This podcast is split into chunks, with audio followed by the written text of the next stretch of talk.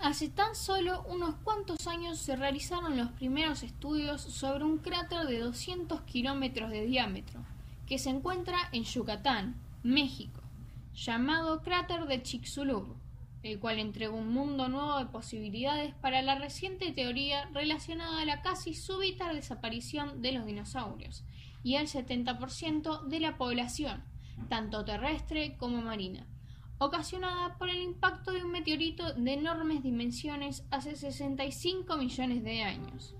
Gigantescos mosasaurios y plesiosaurios en los mares, y pterosaurios en los cielos, el plancton que formaba parte de la base de la cadena alimenticia del océano, familias de braquiópodos y esponjas de mar, amonites de caparazón duro, ciertas diversas especies de tiburones y gran parte de la vegetación se esfumaron casi en su totalidad, lo cual dejó más de la mitad de las especies mundiales totalmente extinguidas. Este proceso de extinción, a finales del periodo pérmico, duró alrededor de 60.000 años, un lapso muy breve en términos de tiempos geológicos. De hecho, antiguas investigaciones estimaban una cifra mucho más grande, de al menos 200.000 años. Dos hipótesis planteadas para la explicación de esta masiva extinción. Por un lado, la más aceptada atribuye la catástrofe al impacto de un meteorito asteroide o cometa.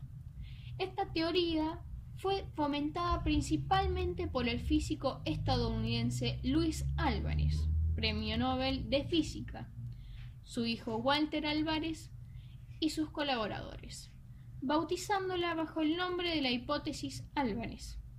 Según sus modelos, el impacto en Chicxulub desató una energía un millón de veces superior a la de una bomba nuclear letal jamás detonada.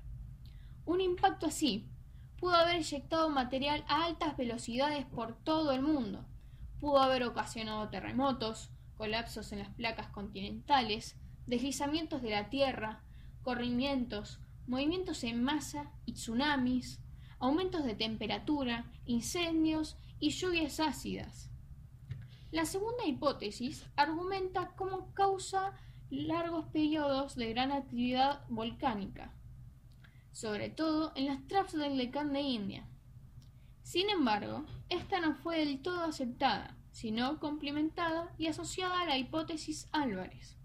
Gracias a los actuales aportes de la geóloga estadounidense Pincel Hull, y sus colegas plantean desde una visión multicausal que las erupciones habían sucedido mucho antes del impacto del asteroide y que, por lo tanto, no podría ser causa primaria de la extinción. Desde ya, los volcanes liberan muchos gases como el dióxido de azufre y carbono, los cuales fueron soltados mucho antes de la extinción.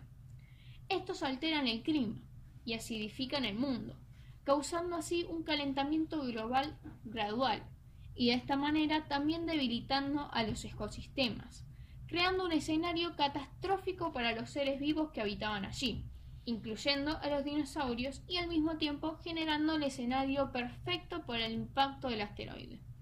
Cualquiera de los dos sucesos habría inundado los cielos con cenizas y azufre, que privaron a la Tierra de energía solar, impidiendo la fotosíntesis de algunas plantas y con ello el desarrollo de la cadena alimenticia. Una vez asentado el pueblo, los gases bloqueados en la atmósfera causaron un efecto invernadero que disparó la temperatura, cambiando el clima de manera repentina que acabó con la vida de muchas especies que no lograron sobrevivir ni a la oscuridad ni a la escasez de recursos. Día a día, los científicos siguen manteniendo este debate en pie, porque siempre se logran encontrar nuevas pistas y técnicas. No obstante, después de la tormenta salió el sol, y la vida se fue recuperando poco a poco en las decenas de miles de años siguientes. La vida marina fue la que más logró recuperarse abundantemente, en tan solo 700.000 años. Sin embargo, no fue un proceso súbito, sino que fue algo lento y facético.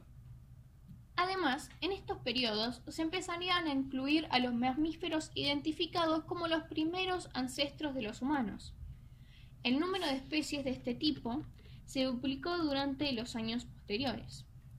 También los paisajes de la Tierra cambiaron y se transformaron en bosques de palmeras, de nueces y otros tipos de árboles que ofrecieron alimentación a los mamíferos, quienes estaban en constante cambio gracias a su rápido metabolismo.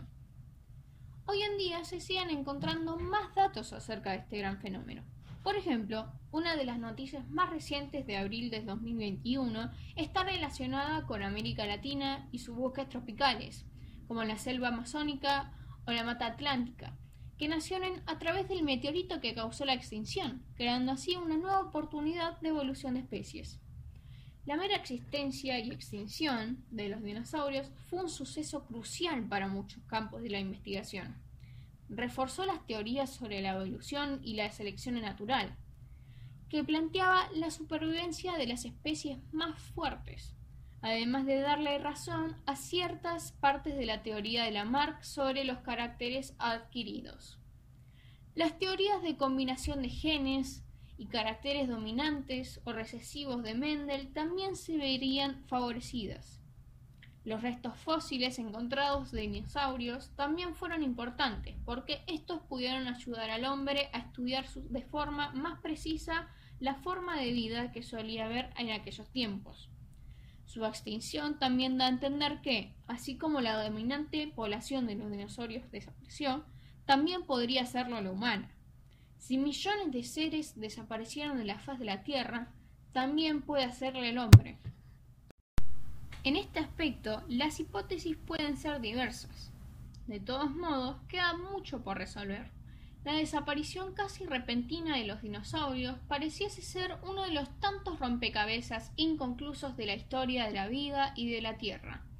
No obstante, cada día se siguen encontrando más piezas que aportan a la investigación de este suceso y la de muchos más, así como también aumentan las herramientas y la precisión de la tecnología para llevar a cabo cada observación y procesos necesarios.